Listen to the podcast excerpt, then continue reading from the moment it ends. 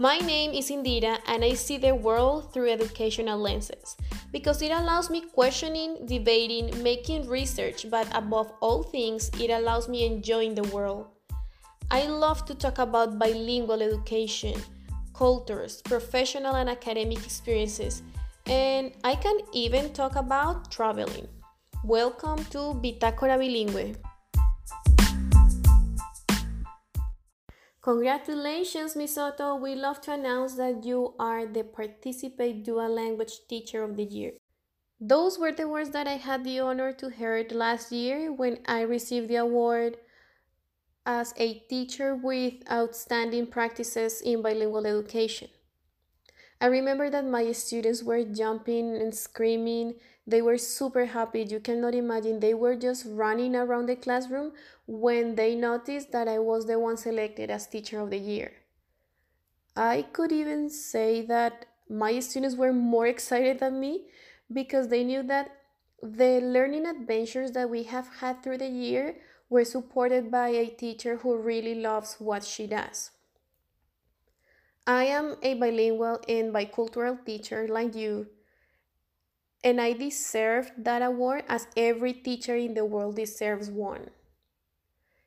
It's important to mention that what some schools, counties, regions, and companies like Participate Learning and Participate do when they recognize and they highlight the powerful role that we have as global, dual language, and international teachers because it's not easy to be a teacher. It's something that we just love to be and that we enjoy. Being dual language teacher of the year is the recognition of your practice. That practice that maybe is pretty similar to other teachers' practices but with a huge difference, and is your style, your commitment with education. Is the recognition of all of those hours that you have invested looking for resources, translating hundreds of worksheets, trying to connect with people around the world for having a better cultural exchange for your class. But the most important component is that it recognizes the bravery that you have as a human being because it was not easy to come to a new country, a foreign country, and continue doing what you love to do that is to teach with quality and in a second language. With this episode in my podcast, I just want to share with you that personal experience that I had and that I am having as a dual language teacher. But at the same time, I would love that you could know more experiences from different teachers, and that's why today I'm going to share with you a really short interview that I made with a person who understands the importance of education, from a person who has been working really hard for becoming an excellent educator, and she has received three different awards as Teacher of the Year, including the Participate Global Award. And apart from that, the Teacher of the Year award from her county and from the region where she works. She is Maggie Murphy. Hi everyone, I'm Maggie Murphy. I'm a fourth grade teacher in Alleghany County, which is in North Carolina in the northwest corner. Um, this year I'm in fourth grade and it's my 11th year of teaching, but I did spend um, about eight years in middle school in sixth, seventh, and eighth grade with language arts and social studies. So um, I've taught fourth through eighth grades and have loved every minute. Okay, Maggie, thank you so much for being part of my podcast. Today, I would like to talk to you about being Teacher of the Year. So, the first question that I have for you is what does being Teacher of the Year mean to you? Well, thank you for having me, Indira. I'm so glad to be here with you. Um, Teacher of the Year is a is a huge honor. It's it's this amazing experience that has really changed my whole career, and uh, I can't explain enough about how it's really changed me as a teacher and made me better. Um, so the the whole experience, I think, just makes you reflective of what you're doing in your classroom. And then to have somebody validate that or to have somebody tell you that you're doing doing a good job is is really what we should be doing for teachers everywhere. And so being um, global teacher of the year has given me some validation as far as the importance of teaching global in my classroom. And so with my middle school students that i had when i won this award um, we tried uh, to to do as much good as we can and to use those sustainable development goals to really make a difference in the world. And so um, being able to give them credit for that and being able to show them that even at 12 or 13 or 14 years old that they can make such a huge impact um, has really changed me as a teacher and and broadened my horizons as far as what i think uh, i can do to have an impact on them to have an impact on the world. And so just the opportunity to um, to get recognition for that or to have somebody saying that those types of lessons and units are valuable for these students it's really been a highlight of my career. Great great. Um, i share with maggie many of her ideas However, from my perspective, I consider that being selected as dual language teacher of the year means that your culture, your language is super important for the academic process of the students that you are having in front of you. You are making a huge effort, but you know that that effort is worthy and that parents and the other teachers and the community is noticing that you are changing their lives and that you are giving opportunities to the kids for being part of a bilingual and bicultural world. Okay. Uh, That's amazing. I'm so impressed with all you do, Indira, really. Thank you so much. Okay, so now I would like that you share with all of the people who are listening to this podcast how was the process for becoming Teacher of the Year? Okay, so, um, of course, there's lots of, of applications and interviews, but I think the part that was the most important to me was just the reflective piece.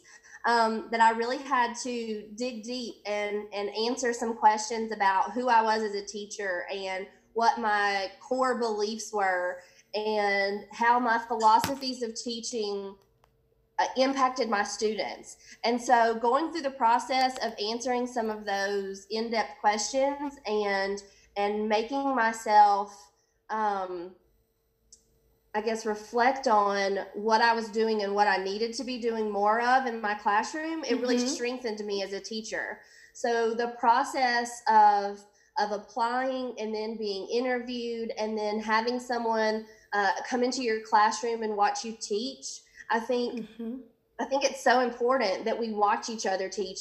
Just continue. I know that for becoming the teacher of the year, the process is not something easy, but at the same time, we don't need to think that it's just like a extra step or something that it is impossible to do.